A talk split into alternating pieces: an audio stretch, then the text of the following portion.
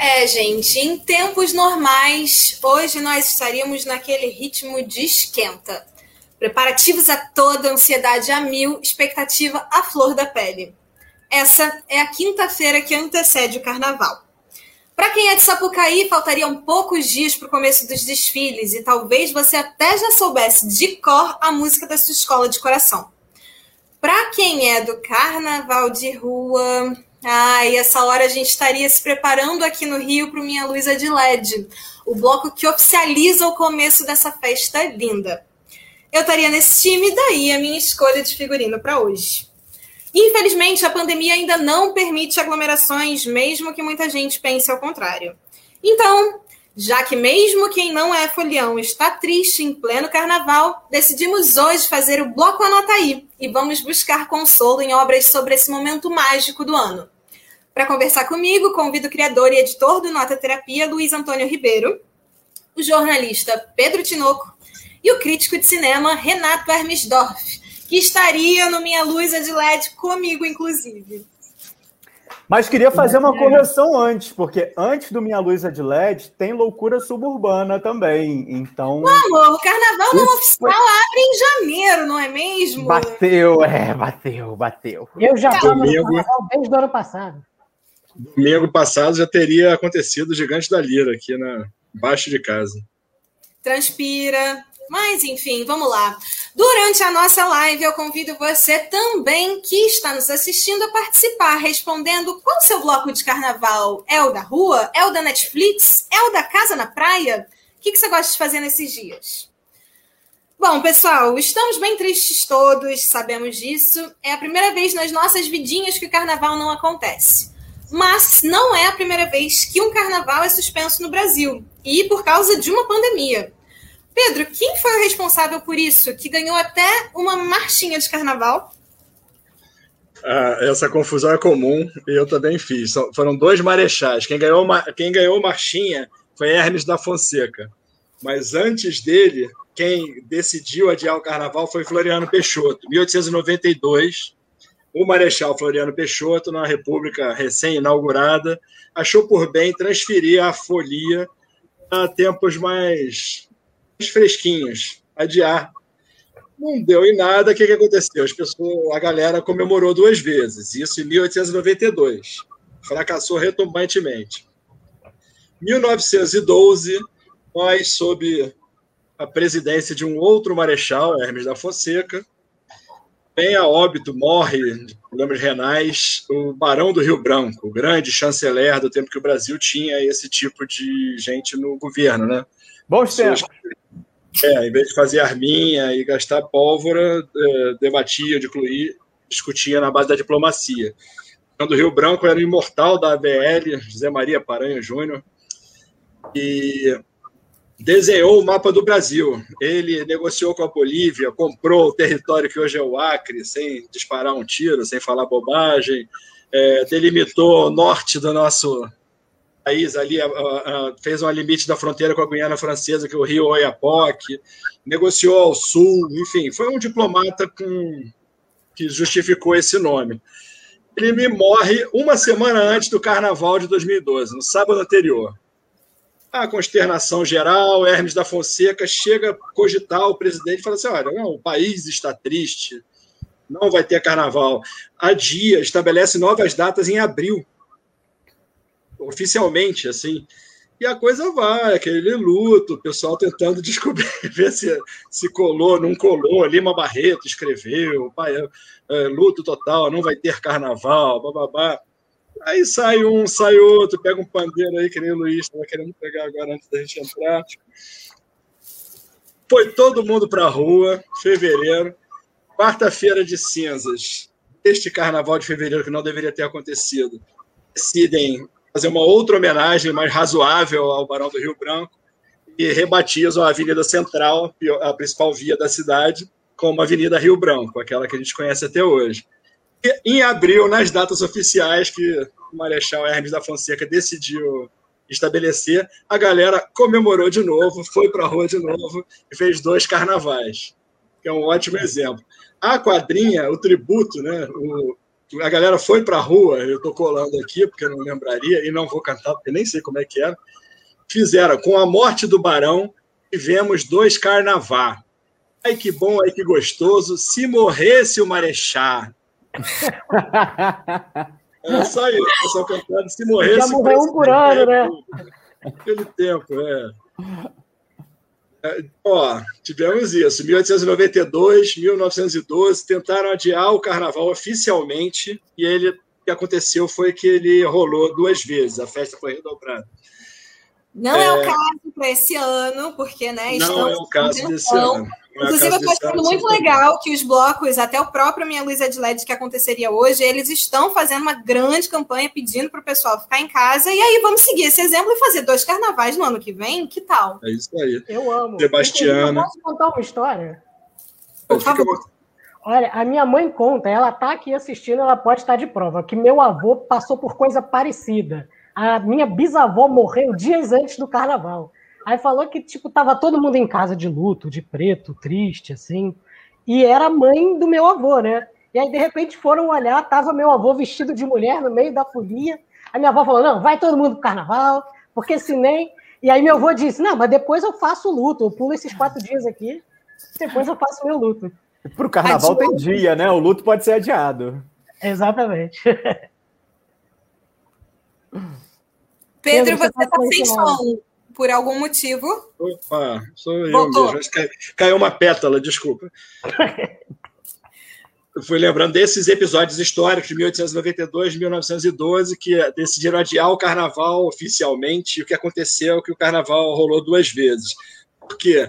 O, como muito bem fala o Luiz Antônio Simas, historiador, um estudioso da cultura popular brasileira e do carnaval em especial, a festa é um espaço de subversão da cidadania estou colando de novo aqui porque eu adoro essa frase dele. E aí ele conclui que o carnaval é o mais politizado dos folguedos brasileiros. É essa farra, é essa alegria, mas é o espaço de contestação que vai acontecer Voemoma aí de forma redobrada em 2022. Eu acho que vai, vai explodir quando der para explodir, que vai ser muito bom para o país. Pois então, eu tenho essa pergunta, inclusive. O carnaval que é, sucedeu à gripe espanhola foi um carnaval histórico. Foi ali é que depois criado vários blocos, né? inclusive Bola Preta. O que, que vocês esperam para esse nosso carnaval 2022? Não sei se fevereiro, mas talvez ali, né? Olha, né? Você lembrou do, do, do, Carnaval 19, muito bem lembrado, porque foi isso. O mundo veio de uma Primeira Guerra Mundial, 14 a 18, o Brasil pegou a caroninha ali, participa da guerra em 1918, emenda com a gripe espanhola, uma coisa terrível, enfim, a H1N1, esse, uma gripezinha que matou 50 milhões de pessoas no mundo, e 15 mil pessoas no Rio de Janeiro, a, a gripe espanhola. A Corona, maldito Covid-19 já matou quase 18 mil pessoas no Rio de Janeiro até agora e contando. Então não dá para brincar mesmo. Na, em 2018, acabou o ano, a gripe subitamente, meio houve uma imunização de rebanho, coisa que o vale, ela meio que saiu de cena. 1918. Janeiro e fevereiro, no final de 18. Janeiro e fevereiro de 19, todo mundo meio botando o nariz para fora de casa, viu que dava, e o carnaval naquele ano começou em março. E aí foi esse estouro. Foi o carnaval inesquecível, segundo relatos é, literatura, quem estudou, quem viveu, Mário Filho, irmão do Nelson Rodrigues, fala que foi o maior carnaval de todos os tempos. Rui Castro, nesse livro agora sobre a Belle Époque, né, sobre os anos 20, né, que ele fez, é, também fala loucuras desse carnaval. Enfim, é o que nos espera. Vamos ser, sejamos otimistas. Ai, mal posso esperar. E vem cá, que tipo de marchinha pode sair de um 2021 sem carnaval, hein? Hum... Pegou a gente. Né? Pegou. Pergunta difícil. É. A marcha da vacina. Né? A marcha da vacina. Já tem, né? O rap já tem, né? É, ué, falta a marchinha da vacina agora. Acho mas eu sim. acho, mas respondendo a sua pergunta anterior, Renata, eu acho que o que vai acontecer é que todo carnaval, para mim, tem um efeito catapulta, sabe? A gente vai segurando energia, guardando energia, guardando energia, vem o carnaval, a gente. Eu acho que ano que vem essa catapulta, meu amigo, vai ultrapassar muros e muralhas e paredões e a gente vai para uma folia que poucas vezes foi vista na história, sabe? Vocês acham que o carnaval vai ser em fevereiro? Eu acho que não. Acho Eu que acho vai que não. ser meio do ano, segundo semestre. Eu não tinha pensado nisso. Pois é, hoje é para ficar triste mesmo, né? Eu estava achando que fevereiro estava garantido.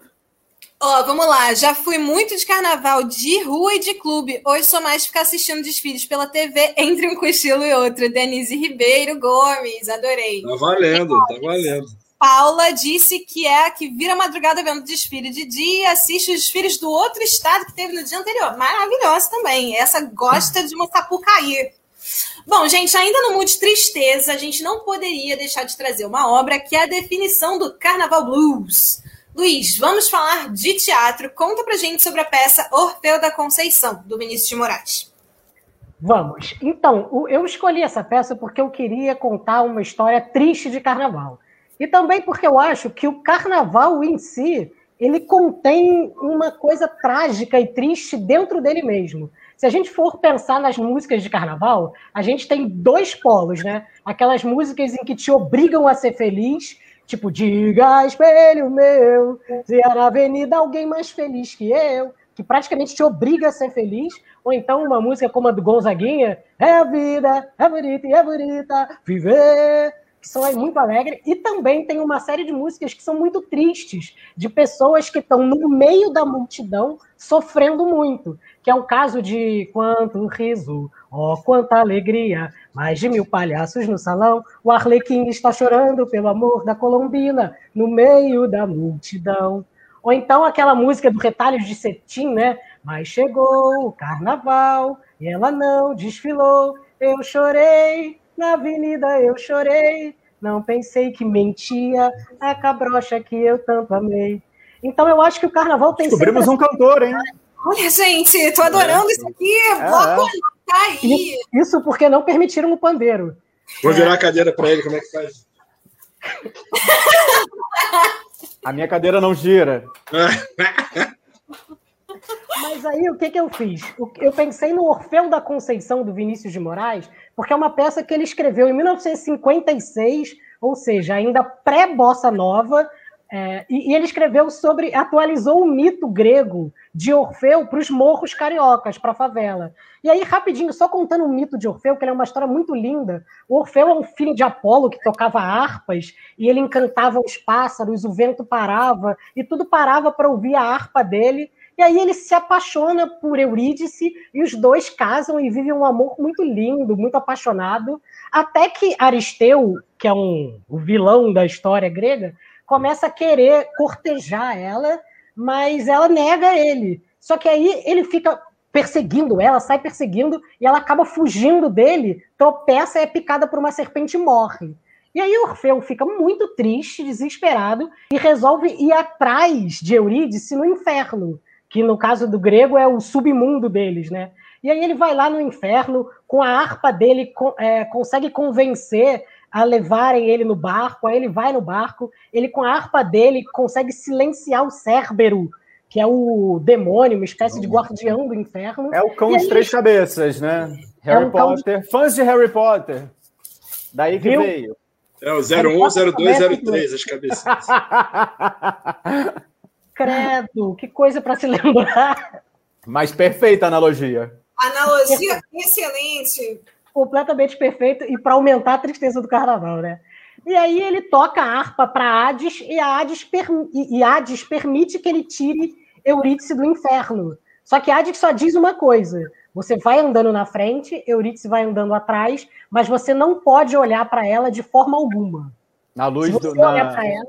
Enquanto não, no, enquanto não amanhecer, não é isso? Enquanto não Porque saírem lá do né? submundo, isso, enquanto não sair do submundo, você não pode olhar para trás. E aí acontece que ele sai e fica muito ansioso para saber se ela já saiu. Quando ela está na portinha para sair, ele olha para trás, ela volta, ele fica para sempre sem ela. E aí o Vinícius de Moraes pega essa história e bota Orfeu, que é um violonista de samba maravilhoso, que também é filho de Apolo, e tá tocando sua música lindíssima e é enamorado, namorado dessa Eurídice, que é uma mulher linda, e aí, no meio, é, Aristeu também se, se, se mete E a Dama da Noite, que é uma espécie de espírito da morte, meio que começa a assombrar esse Aristeu, que pega uma faca e esfaqueia a Eurídice quando ela está saindo do encontro com Orfeu. Orfeu fica completamente é, desnorteado, desesperado, enlouquece, e tudo isso se passa no carnaval, durante o carnaval. Então ele começa a enlouquecer, e no dia da terça-feira gorda, que chamam, a terça-feira de carnaval, ele entra para um baile de carnaval de um clube que é todo vermelho, que tem uma espécie de um bicheiro que é dono do carnaval, que é Cérbero, e que obriga que todo mundo seja feliz e que todo mundo seja alegre, que todo mundo curta o carnaval até o fim e que vá no fundo de suas dores. Só que Orfeu, com o violão dele, fica tocando e insiste em dar uma melodia triste ao carnaval. Então, o, esse Cérbero, esse cara quer expulsar o Orfeu dali, só que ele enlouquece nesse momento, que ele está no meio da terça-feira gorda, e começa a apontar todo mundo e dizer: Você é Eurídice, você é Eurídice, você é Eurídice. E aí ele sai dali, enlouquece e nunca mais volta a ser o mesmo. E aí, o que, que o Vinícius Moraes faz? Escreve uma peça sobre isso, essa peça que é completamente linda, ele encena ela logo em seguida que ele escreve. É a primeira vez que um ator negro sobe no Teatro Municipal para apresentar. Uh, quem faz o cenário é o Oscar Niemeyer. Então, é uma das grandes peças do teatro brasileiro que marca um período muito lindo e muito potente da, do nosso teatro. Mas eu quis trazer aqui o aspecto dramatúrgico, que é porque o teatro, às vezes, a gente esquece do lado dramatúrgico, da invenção das histórias, que pensa o mito grego e a favela carioca como duas partes potentes para a gente pensar o carnaval, né? Um enredo, né? Ele, ele construiu um enredo sensacional, Vinícius. E essa foi a parceria inaugural dele com Tom Jobim, trilha sonora do Tom. Você lembrou do Niemeyer, tinha Santa Rosa, em parte de, de cenografia também. Enfim, é um marco da, das artes nacionais, muito, muito fundamentado na mitologia grega, claro, mas também no carnaval. E ele tem a ideia lembrando... de na casa de um amigo na favela, daí o amigo tem o, o, livro na prateleira do Orfeu, do mito, ele vai, pega para ler, mas a bateria tá ensaiando, e aí ele fica escutando o samba enquanto ele tá lendo, e ele vai até de manhã lendo, e aí ele tem essa ideia. Queria ser assim. É uma coisa, é uma coisa lindíssima, muito poética, e para quem quiser, tem todas as músicas da gravação original no YouTube. É só escrever Orfeu da Conceição, que você consegue ouvir todas as músicas no YouTube e ouvir, coisa linda. É, tanto é um marco nas artes que também inspirou o filme, que é o Orfeu do Carnaval, né? Que é um filme com trilha baseado na peça do, do Vinícius, com trilha do Tom Jobim, se passa no Brasil, falado em português, com um elenco majoritariamente brasileiro, e, e aí o Oscar francês de filme estrangeiro, né, em 1960, também ganhou a Palma de Ouro em Cannes, que a maioria da grana era francesa ali, é dirigido por um francês, o Marcel Camus, mas de fato um marco é, é, para a cultura nacional, né? Tem uma historinha só folclórica, né, que é engraçado. Tem um livro muito legal organizado pelo Sérgio Augusto, escrito por ele, grande jornalista, sabe tudo de cinema, cultura brasileira, sobre Orfeu, a peça e todo o desenrolar, o filme e tudo mais. O Camille, o diretor francês, compra os direitos, começa a rodar, fica enchendo a paciência de Tom e Vinícius para escreverem mais músicas ele queria mais músicas. Eu não vou lembrar, infelizmente agora não estou lembrando, mas era um punhado de clássicos, as, as músicas, as canções escritas para a peça. Ele quer mais, quer mais, e Tom com preguiça, Vinícius com mais o que fazer, negociando dinheiro tudo mais. Camille se aborrece e fala assim: não quero mais saber de vocês. Aí tem uma carta nesse livro do Sérgio Augusto que o, o Vinícius escreve para o Tom: Tom, você não vai acreditar ele não quer esperar a gente e pediu as músicas para o Caíme.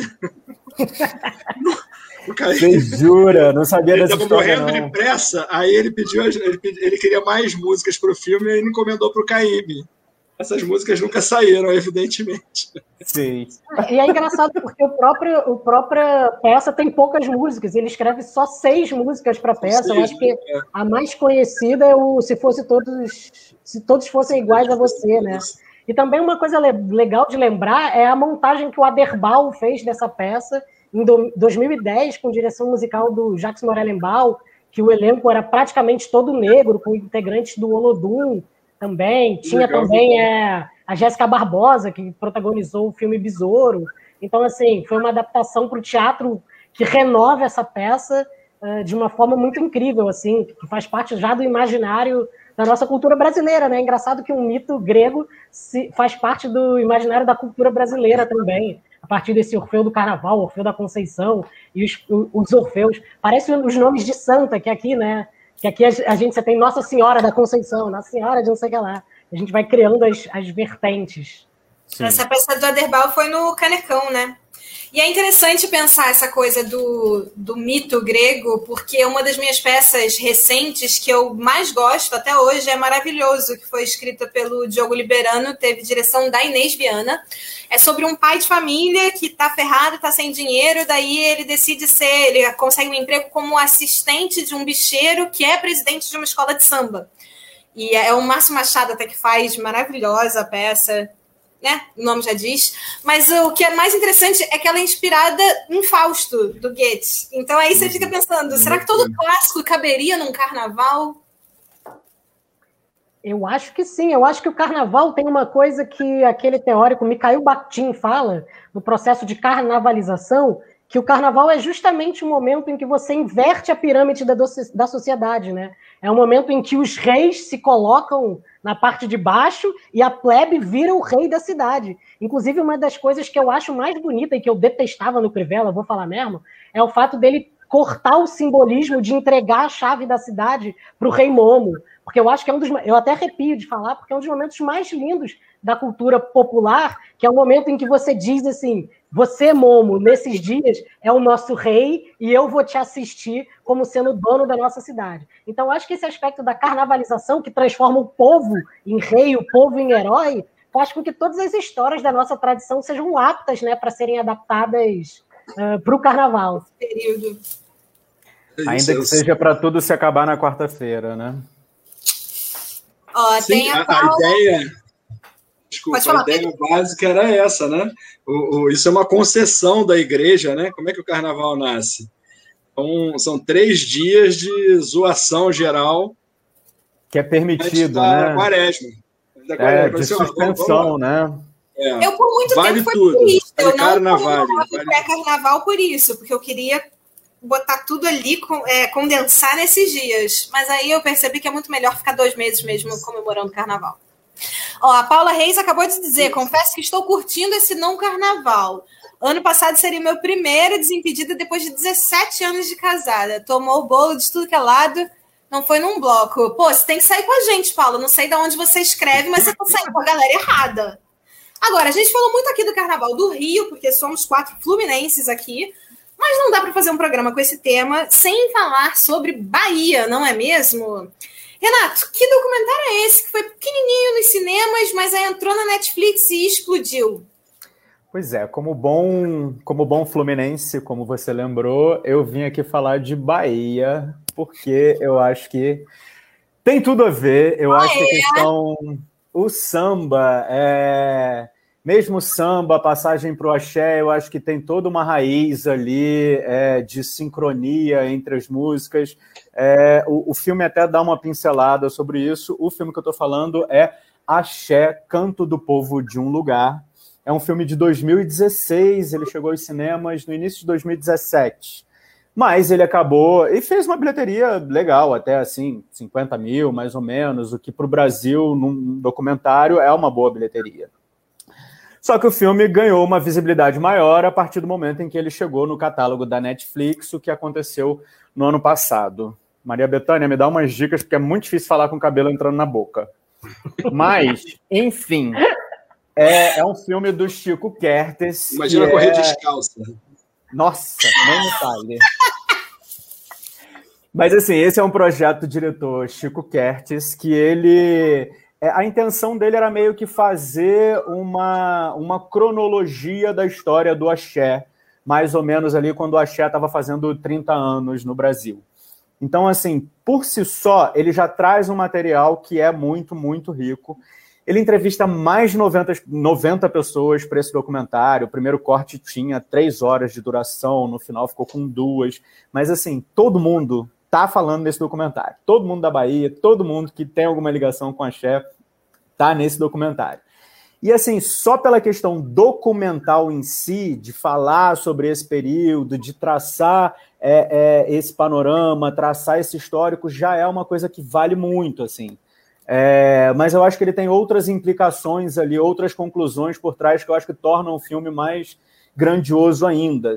Eu acho que ele tem a ver muito com, com. Ele diz de uma certa maneira do que é o capitalismo ao contar essa história cronológica do axé e ele fala muito também, ao meu ver, sobre o racismo, assim, como o racismo está estruturado na, na sociedade brasileira. É, isso está mais para o final do filme, assim, eu acho que é, é, é uma grande alegria os primeiros dois terços do filme, assim, não que o terceiro terço não seja alegre, é também, mas eu acho que ele dá uma, uma aprofundada um pouco mais nesse final. Mas enfim, assim, eu revi o filme para falar sobre ele aqui hoje eu, como gosto de carnaval, já deu para perceber, eu chorei mais cinco vezes assistindo, assim, de morrendo de saudade da é, Bahia. É, gente fala que é um filme de chorar, né? Que ele é muito emocionante, no caso. Como é, eu acho que parte emocionante. É, eu acho, eu acho que ele ganha uma nova, uma nova visão é, quando a gente considera um contexto que a gente está aí isolado, de pandemia, que não vai ter carnaval. Então, isso sim, assim. É, mas, por outro lado, eu acho que ele traça. Ele é muito importante no sentido de recuperar toda, toda essa cultura musical da Bahia, dos blocos afro, tudo que aconteceu ali é, desde sempre, talvez eu possa dizer isso, mas é, e como que de uma certa maneira assim tudo se popularizou ou ficou mais acessível ou ficou mais nacional, chegando aí num Faustão, por exemplo, quando a gente tem, por exemplo, a entrada da Daniela Mercury, o que não é um demérito para a Daniela Mercury, assim, de forma nenhuma.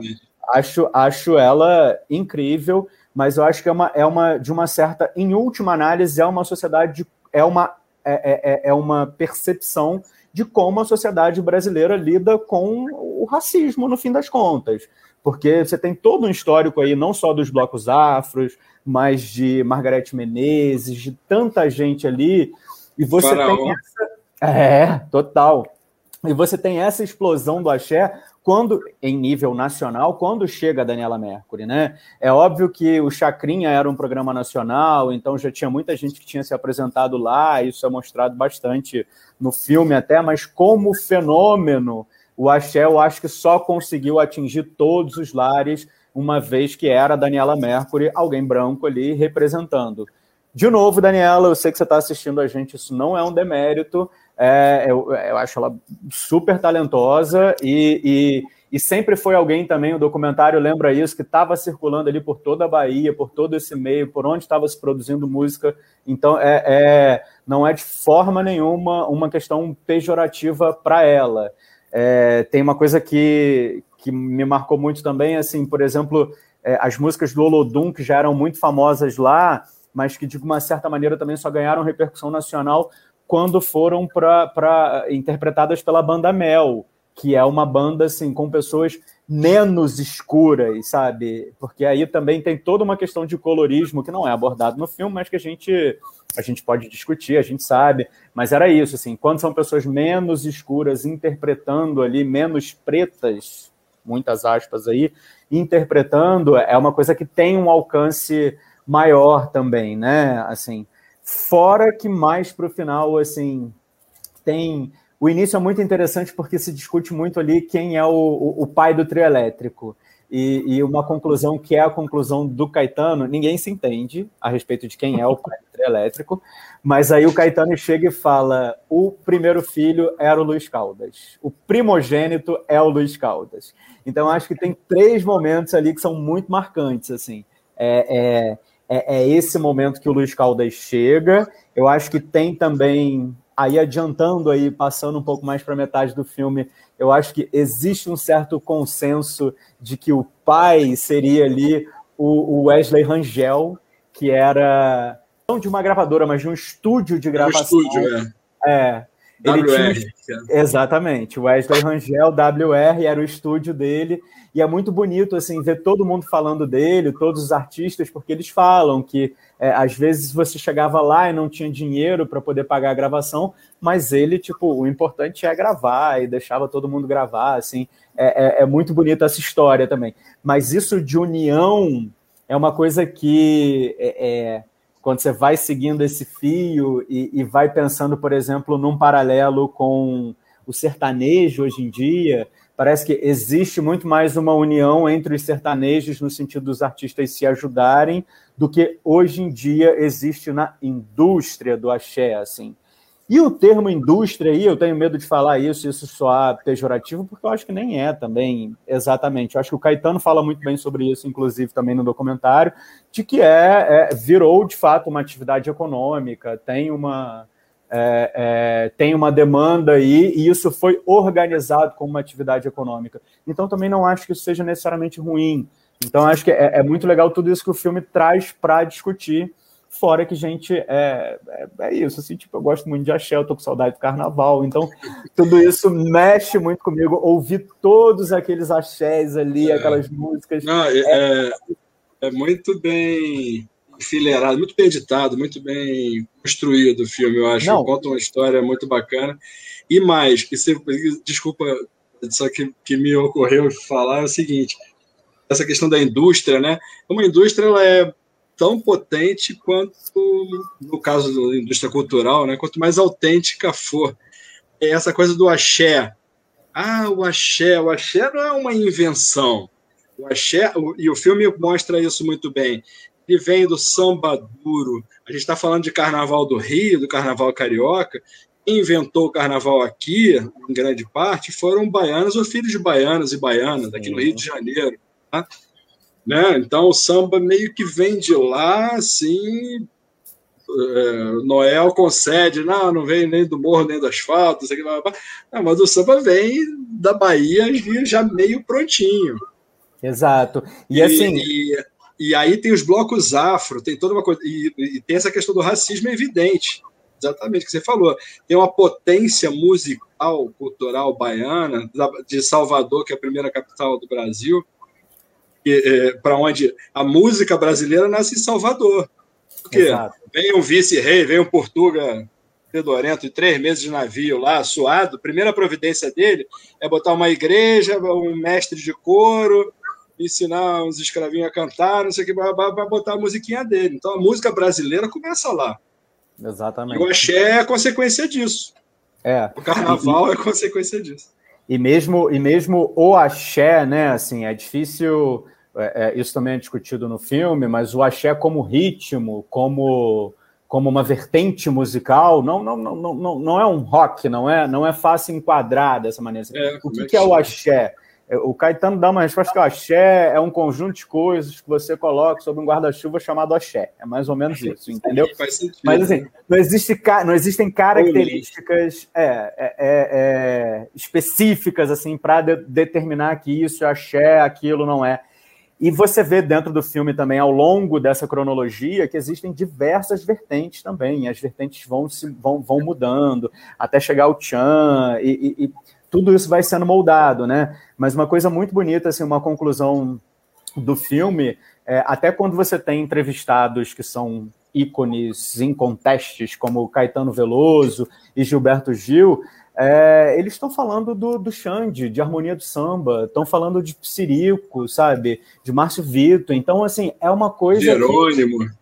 Exato, é, não, Jerônimo ainda tem até uma história, né? É, é, mais antiga e tal. Mas assim, porque o, o, o, termo axé music surgiu como um termo pejorativo, né? Então, eu queria até trazer essa discussão, porque no programa sobre vacina, a gente conversou sobre o funk também ter essa imagem um pouco pejorativa, de ser um gênero, um subgênero, uhum. e a gente viu, né, como é que, na verdade, tem o poder de comunicar com a massa muito mais do que o governo. É. No caso do axé, eu queria até te pedir para fazer esse paralelo, Renato, que também é visto talvez por uma elite, como um subgênero, como uma coisa pejorativa, um gênero menor, também tem uma capacidade de comunicação absurda, e não só de comunicação, como de resgate às raízes, né? qual axé que faz sucesso? É o axé que se comunica com o público. Então, assim, é, não tenho carro, não tenho grana, lepo-lepo, é isso, entendeu? Tipo, é, isso não é, não é, não é, não é menor, não é menos arte, não é menos música por causa disso. E assim, não sou eu que estou dizendo, inclusive, é gente que a elite admira, como Caetano Veloso e Gilberto Gil, sabe? Então, eu acho muito bonito isso, assim, você valorizar esse, é, é, essa capacidade de comunicação e, e, e, e, saber que quem faz sucesso é quem de fato consegue se comunicar com o público. Então, isso é muito incrível, sabe? Isso é muito Renato, rico. Isso é muito rico. Acho, eu acho que uma coisa que a gente tem que atentar também, porque a gente sempre vê que a comunicação com o público como uma coisa pejorativa. Pelo contrário, na hora de você compor uma música, que você consiga comunicar com todo mundo, você tem que ter uma síntese de pensamento, uma capacidade de escolher sílabas, de, de, fazer rima, que, que, é de uma preciosidade, que é de uma assertividade, que pega qualquer desses grandes compositores, eles são incapazes de fazer. Lepo, lepo, não tenho grana, não tenho teto. Pô, e se ficar comigo é porque gosta. Mas você gosta do meu Lepo Lepo. Ah, é. Me lembrei, a gente está falando de Bahia, uma entrevista antiga do Paulinho da Viola, que eu procuro e não acho, mas é uma Páginas Amarelas da Veja com o Paulinho da Viola, e que o repórter, a repórter, quem entrevistou ele lá, pergunta o que, que ele achava do El Chan. Uhum. Aí ele falou assim: pô, eles fazem um samba de roda, um negócio muito interessante. Olha aí. Elogiou, Paulinho da Viola, o príncipe do samba. Fica a dica. E agora a gente da vai. Viola, Paulinho. Um dos maiores mitos da, das fantasias de carnaval, Clóvis Bornai, sobre uma experiência em que ele foi julgado pelo. Bom, por uma figura. Quer dizer, vamos ouvir. É melhor ele mesmo contar. Quando eu fiz imitando Tyrone Power, eu fiz Sangue e Areia. Fui num carro aberto para o Teatro Municipal, tocando castanholas, olé, e eu dançava no carro, e de repente o povo me aplaudindo, jogando flores, eu botava uma rosa na boca, eu olhava um cidadão fumando um charutão muito mal encarado. Eu digo, ah, meu Deus, não estou agradando a todo mundo, o que, que falta na minha interpretação? E mais eu rodava a capa do Toreiro e dizia, olé, e o homem empurrava quando o carro termina na porta do Teatro Municipal, que eu entro, apesar dos grandes aplausos da plateia da rua, eu vejo o cidadão sentado na mesa do júri. Meu Deus, era o Orson Welles. Tentando entender. Eu Olha só, o Orson Welles que fez filme no Brasil, né? Tem um curta dele que nunca foi lançado sobre o carnaval. É sobre carnaval. É, fez documentário das negras. Inacabado, né? É. Eu queria celebrar nesse programa aqui a figura do Clóvis Bornai, que é uma das memórias e lembranças de carnaval mais antigas que eu tenho, na antiga TV Manchete, em que minhas tardes de carnaval era ligar a TV Manchete e ver aqueles desfiles nos clubes, no Hotel Glória, aquelas roupas maravilhosas, aquelas mulheres vestidas com aqueles vestidos imensos e um jurado olhando. E o Clóvis Bornai é dessas figuras glamurosas, de, de, um, de, um, de, um, de um garbo, de uma elegância mais incríveis. Então, quando a gente falou de carnaval, eu falei, eu preciso trazer Clóvis Bornai aqui para a gente celebrar essa figura, esse ícone maravilhoso que é da, do carnaval brasileiro e desse carnaval raiz que a gente tanto gosta é, de celebrar, sabe? Oh, a Renata vai as lágrimas. É. Eu, eu falei, eu não sei se nesse programa eu vou me fantasiar ou chorar. Eu acho que eu vou fazer as duas coisas. Mas vamos lá, porque agora é a hora de pegar o seu bloquinho, caneta, tablet, máquina de escrever ou o que for. Porque chegou o momento, anota aí e o nosso time vai dar a indicação da semana. Luiz. Vou fazer sem óculos aí. Para poder oh, ver em Ah, é você mesmo. Então, eu queria indicar um livro chamado Máscaras, que na verdade é uma peça de teatro também, que eu falaria caso a gente, que eu não falasse de Orfeu, eu adorei essa discussão aí durante a semana, que é do Menotti del Picchia, um grande moderno brasileiro, em que ele atualiza o, o, o, os, os, mitos do Arlequim, do Pierrot e da Colombina é, para um baile de carnaval atual. Inclusive, Renata, quando, o, o, lembrei de uma pergunta que você fez agora que eu posso responder. Se você perguntou como que a gente pode atualizar os mitos antigos para o carnaval, se pode? Olha, eu só, só tenho uma coisa a dizer. É óbvio, o que, que são as fantasias, se não atualizações de histórias antigas para o momento atual em que a gente pode se fantasiar e fingir que é outra coisa, não é? Então, ó, máscaras. Ah, Renato, a Helena tinha uma frase maravilhosa. Como é que era? É, que, que, quando ela saía do carnaval, ela falava. Helena Costa, quando sa, terminava o carnaval, ela falava: tá bom, gente, agora eu vou botar minha fantasia. Era uma coisa assim, né? Maravilhoso, maravilhoso. É, uma imagem linda. Pedro, a sua indicação.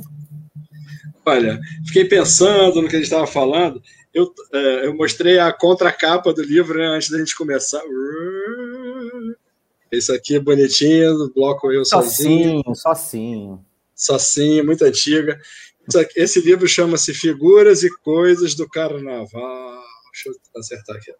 Carnaval Carioca. E o mais importante é o nome do autor, JFG.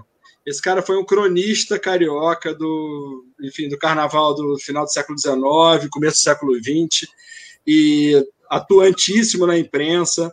Teve livros editados e reeditados pela Funarte, tem Meninos Eu Vi, é, tem a história do Bloco Ameno Resedar. Um cara que contou muito mais tempo essa história que a gente estava lembrando aqui hoje, assim, uma história da importância do Carnaval do Rio, é, da sua influência política, cultural, é, na vida da cidade, policial, musical. Então, acompanhem, procurem saber, JFG, o nome do moço. Renato, a sua? Eu vou indicar uma série da Netflix que estreou recentemente. É... Estou anotando aqui. Ó. Obrigado. Dominus acabou de chegar aqui, gente. Diretor de produção? Ah, lanche, entendi. É, Dominus. Patrocínio nosso. Mas peraí, vem aí. Chega gente, Dominus. Ah? Chega aí até onde você tá, Dominus? Chega, chega. Eu tô em Botafogo, no Rio de Janeiro. Não, você tá em Botafogo? Não, claro que não, Renata. Ei! Você fica muito Enfim, era Manda só uma... aí. Isto é uma piada. Era só uma intenção de pedir um patrocínio da Dominus, entendeu? Eu combinei. Ah, e dizer para as pessoas, estamos sendo patrocinados, entendeu? Olha, Enfim. gente, eu nem tô comentando arroba Dominus nos comentários para Dominus ver a gente. Nem tô fazendo isso. Porque eu tenho certeza que Dona Dominus está vendo a gente. Mas, enfim. É, eu vou indicar uma série chamada Cidade Invisível. Estreou agora na Netflix essa Saldanha. semana. É a primeira série do Carlos Saldanha. É, o Carlos Saldanha é muito conhecido como diretor de animação, fez toda, toda a Era do Gelo, fez é, Rio também, exatamente. Aí ele está trabalhando, organizou aí o primeiro live action, que é essa série da Netflix, em seis, sete episódios, protagonizada pelo Marco Pigossi, e que tem. É uma história que se passa no Rio, uma investigação. É um calor aqui, né? Ui! Ele é um Pigossi de Pigossi, eu sei que você está assistindo a gente também. Pigossi, Domus, está todo mundo vendo a gente. E ele é um Pigossi Enfim. de mau caminho, hein? Repetiu. caprichou agora, hein, Luizinho? Continua, Renato, por favor, porque olha. Enfim, é... Dá pra dar aquele tem toda uma história, né? tem toda uma história de uma investigação. Ele trabalha na, na, na, polícia ambiental, acontece um crime no início, mas assim, o importante é você saber que essa é uma história que se passa no Rio e se cruza com lendas, mitos fol folclóricos da, da cultura brasileira, assim. Então, o Luizinho estava falando aí dessas releituras até do Carnaval, tudo isso. É é, é, tem, tem, tem essas entidades, são personagens da série, entidades folclóricas, num, num, roteiro que eu acho muito bem amarrado. Acho que é uma série que tem defeitos. A Netflix não sabe fazer duas coisas, gente. No Brasil, independente da produtora. A Netflix não sabe fazer pobre, então são os pobres todos estilizados, uma sacola, não sei o que, assim, figurino de pobre, uma coisa que não existe, não faz sentido, não é nada crível, e também não sabe fazer lava-jato, né? Então, fora isso, é, a série é muito boa. Nem a lava-jato é, sabe fazer lava-jato direito. É bem, nem a Lava Jato sabe, né? Mas no caso, se a gente for falar que de José Padilha é outra live, né? Mas, enfim, é... fica aí a dica Cidade Invisível na Netflix, Boa. protagonizado por Marco Pigossi. Nossa, vindo com o teu selo, tá vindo, tá na minha lista.